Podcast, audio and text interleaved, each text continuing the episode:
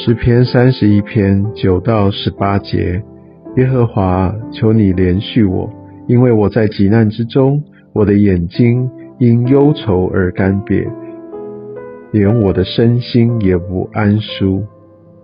我的生命为愁苦所消耗，我的年岁为叹息所旷废，我的力量因我的罪孽衰败，我的骨头也枯干。我因一切敌人成了羞辱，在我的邻舍跟前更甚。那认识我的都惧怕我，在外头看见我的都躲避我。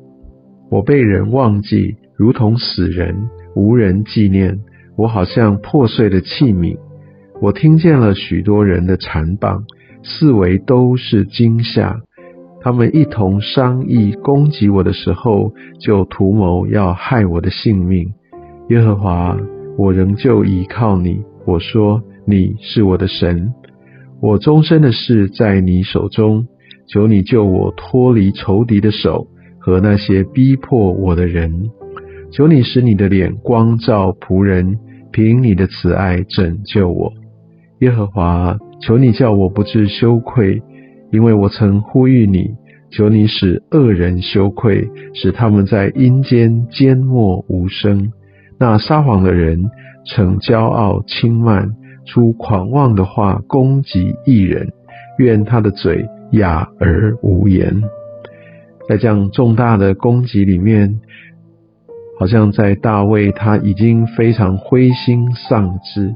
第十二节他说到：“我被人忘记，如同死人，无人纪念。我好像破碎的器皿。”第十节，他说：“我的生命为愁苦所消耗。”哦，他真的在这样的一个情况当中，他的眼睛因忧愁而干瘪，他的身心不安舒。往往我们所相信的，我们所宣告的，跟我们所经历的处境，好像有非常强烈的对比。好像我们不断的宣告神的恩慈，但是为什么我总是常常在这样的一个攻击，甚至我还是很大的愁烦，我也想要来信靠神，但是为什么好像这些的难题并没有离开我呢？好像我真的就觉得我是要行公义，我问心无愧，但我却遭遇许多人的残棒，让我真的经历到这些的委屈不平当中。那我们可以看到，即使如此，第十四节，大卫依然这样写道：“耶和华，我仍旧倚靠你。我说你是我的神，我终身的事在你手中。主啊，我恳求你带领我啊！我知道你是信实的神，但我的处境真的跟着我所想要相信的、想要经历的有好大好大的距离。主啊！”